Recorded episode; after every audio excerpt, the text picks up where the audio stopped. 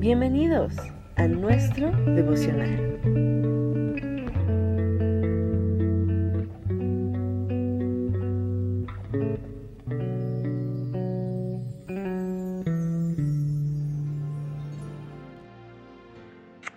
Hola, muy buen día.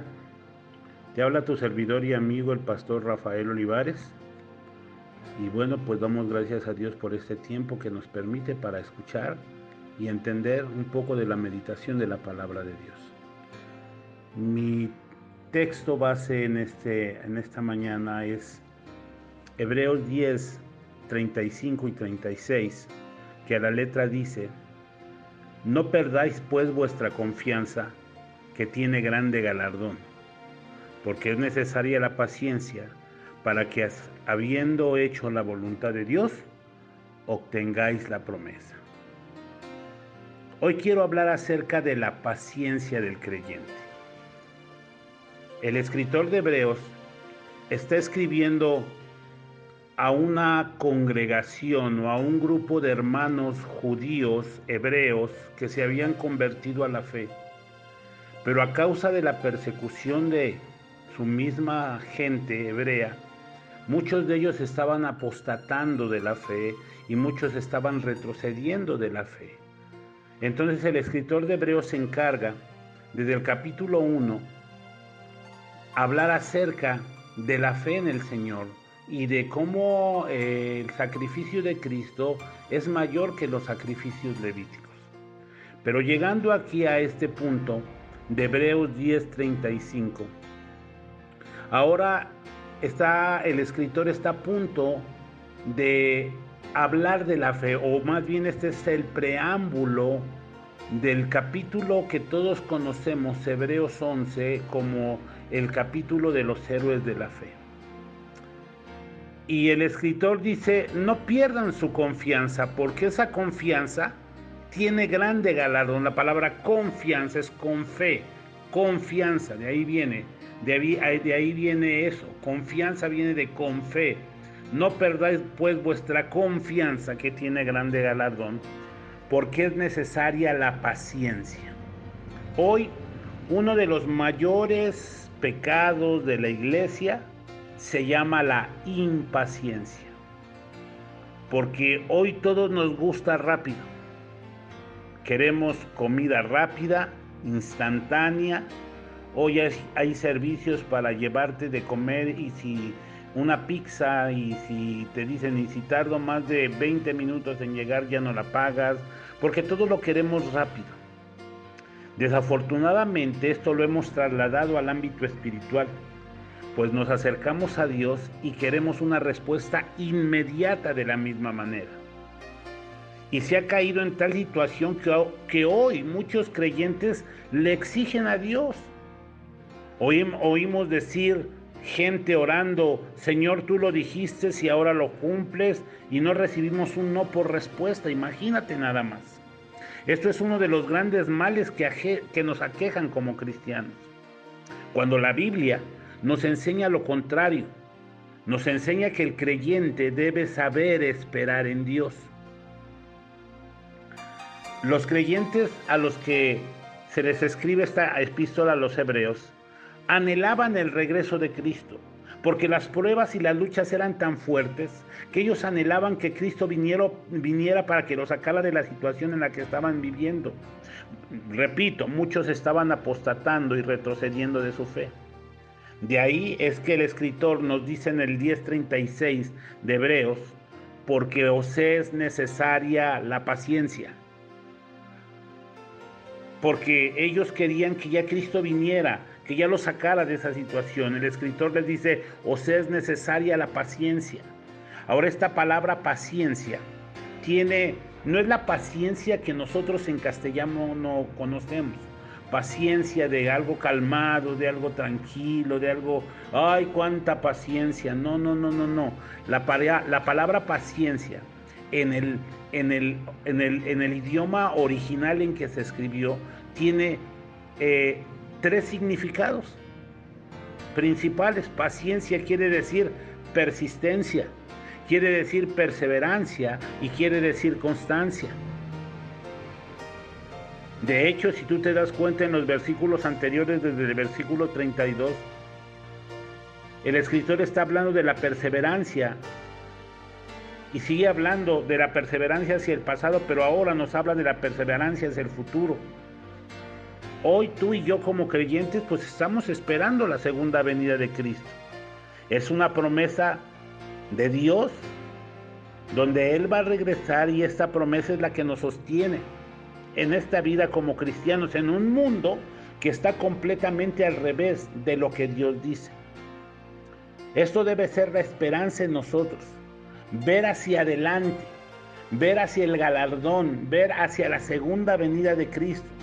Hoy tú y yo estamos en espera, pero mientras esperamos, vamos a ser probados y afligidos. Y sabes una cosa, Dios lo va a permitir. Y como Dios lo va a permitir, es por eso que necesitamos la paciencia. El autor de Hebreos prosigue con estas palabras de ánimo a sus lectores, invitándolos a mirar hacia adelante, hacia las promesas de Dios. Y una de las promesas era la segunda venida de Cristo. Lo que hace, eh, o Él lo hace porque sabe que más que cualquier otra cosa, la esperanza en el retorno de Cristo nos sostendrá en la fe en los momentos de prueba y de dificultad. Así que el escritor les pide que no se olviden de la esperanza que tienen de cara al futuro. Por eso necesitamos la paciencia. La paciencia es necesaria en nuestra vida espiritual y nos referimos a paciencia en esperar en Dios con perseverancia, con persistencia. Entonces, eh, surgen algunas preguntas que yo creo que tú y te, te las has hecho. ¿Por qué el Señor no nos llevó y nos arrebató cuando creímos en Él? A final de cuentas queremos estar con Él. ¿Por qué no nos llevó? Si somos su pueblo, ¿por qué Dios nos dejó en este mundo con tantas situaciones? Bueno, aquí hay dos propósitos. Uno, nos dejó aquí, no nos llevó a la eternidad. Nos dejó en esta tierra a ti y a mí que hemos creído en Cristo, porque nos encargó a nosotros la predicación del Evangelio. O sea, Dios ha tenido a bien dejarnos aquí, a ti y a mí como embajadores, para que otros puedan escuchar el Evangelio y así ellos puedan tener la posibilidad de acudir al Señor Jesucristo y conocer la misma salvación que tú y yo conocemos. Si el Señor los arrebatara, como un día lo hará, ya no habría más testimonio y ni posibilidad de evangelización. Esa es la primera razón. La segunda razón por la cual Dios nos dejó aquí es para que nuestra fe, que hemos declarado públicamente, que hemos declarado que somos cristianos, esa fe sea aprobada, confirmada y demostrada como una fe auténtica. Es importante, escúchenme, y estamos hablando de la paciencia del creyente, y es por eso que necesitamos la paciencia. Es importante que nuestra fe sea probada y confirmada en su autenticidad y sea demostrada. La experiencia normal del creyente al comenzar la vida cristiana, todos iniciamos con una fe pequeña, una fe poco estable, no es muy segura, pero en la medida que vamos caminando con el Señor, esa fe tiene que ir robusteciéndose a lo largo de los años. Esa fe se empieza a ser más fuerte, se empieza a robustecer por medio del efecto sanador de la palabra, por medio de la comunión con Dios, pero también por medio de la disciplina de las pruebas. O sea, es necesario que nuestra fe sea fortalecida. Por eso es que el apóstol Pablo en el 4.20 de Romanos dijo, hablando de Abraham, tampoco dudó por incredulidad de la promesa de Dios, sino que se fortaleció en fe dando gloria a Dios. O sea, este versículo nos dice que Dios probó a Abraham para robustecer su fe al pedirle a su hijo. Así que desde el primer momento en que tú y yo nacemos de nuevo en el reino de Dios, inicia un proceso de maduración de la fe. Dios quiere robustecer y establecer nuestra fe, pero para ello vamos a tener que pasar por diversas pruebas y por eso es necesaria la paciencia.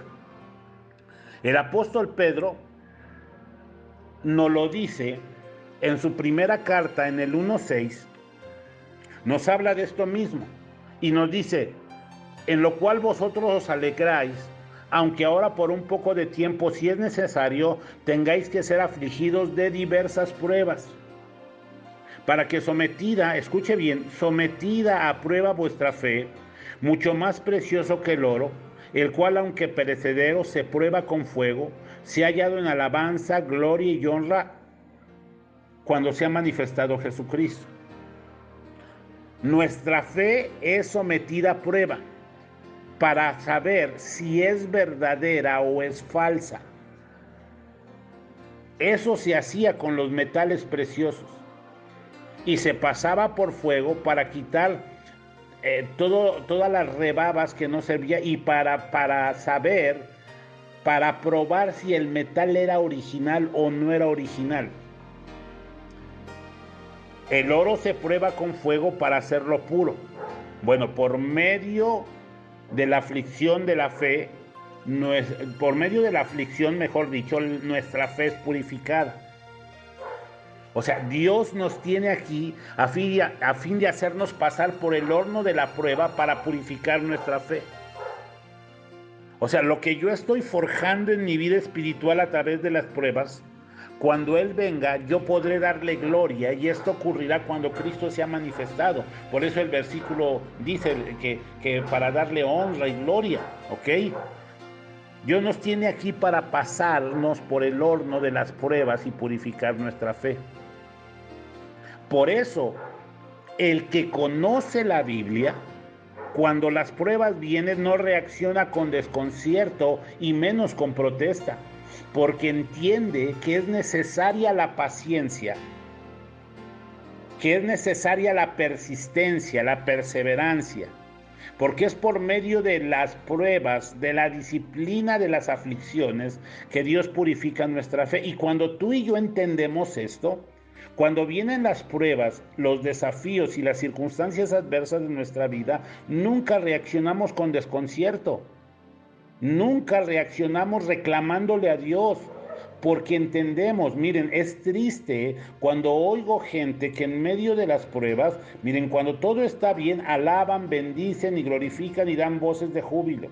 Pero cuando vienen las pruebas, empiezan a retroceder de su fe, empiezan a echar hacia atrás, empiezan a dejar de congregarse. ¿Me entienden? Y cuando es todo lo contrario, por eso es necesaria la paciencia. Por eso es necesaria la paciencia. Es triste ver cómo creyentes en el tiempo de la prueba se olvidan de Dios, se van al mundo porque no conocen a Dios. Gente diciendo, ¿y por qué me pasa esto a mí? ¿Por qué me pasa esto a mí si yo sirvo a Dios, y yo doy diezmos? Ni no entendemos que es necesaria la prueba para purificar nuestra fe. Por eso es que tenemos que decir como el apóstol Pablo decía en Filipenses 1:6, estando persuadido de esto, que el que comenzó en nosotros la buena obra, en el momento en que nacimos de nuevo, la perfeccionará hasta el día de Jesucristo. En otras palabras, tenemos que estar tranquilos, pues las pruebas son parte de nuestra perfección en Cristo. Las pruebas son parte de nuestra perfección en Cristo. Y esa palabra perfección habla de completar, habla de perfeccionar, habla de llevar a la totalidad, habla de una finalización, de asegurar el camino, de cumplir la voluntad de Dios. Entonces, mis amados hermanos, es necesaria, por eso es necesaria la paciencia. Por eso es que si no entendemos este, esto de la paciencia, ¿ok? La paciencia del creyente, cuando vengan las pruebas, las luchas, vamos a tener muchos problemas. Por eso la escritura dice, para que eh, eh, obtengáis la promesa. ¿Ok? Entonces es necesaria la, la, paciencia para, para habiendo eh, hecho la voluntad de Dios, obtengáis la promesa. Y después el escritor de Hebreos en el 10:37 nos dice, porque aún un poquito, fíjese cómo hablaban de la segunda venida, porque, porque aún un poquito, y el, que, el que ha de venir vendrá y no tardará. Esto nos habla de la segunda venida. Así que hermano, ante tanta adversidad, ¿cómo le respondemos a Dios cuando vienen las situaciones? Escúchenme, tenemos que perseverar y no retroceder. En medio de las pruebas que hoy estás pasando, tienes que entender que tu fe está siendo purificada y está siendo probada para ver si es real. Y la manera en que Dios robustece tu fe y mi fe es por medio de las aflicciones y de las pruebas. El problema es cuando vienen las pruebas y no estamos parados firmes en la roca que es la palabra de Dios. ¿Cómo respondes a las pruebas? ¿Cómo respondes a las circunstancias adversas? ¿Perseveras o retrocedes? Termino con el versículo de Santiago 5, del versículo 7 y 8, que dice, por tanto, hermanos, tened paciencia hasta la venida del Señor. Mirad cómo el labrador espera el precioso fruto de la tierra, otra vez, aguardando con paciencia hasta que reciba la lluvia temprana y pues tardía. Tened también vosotros paciencia y afirmad vuestros corazones, porque la venida del Señor se acerca.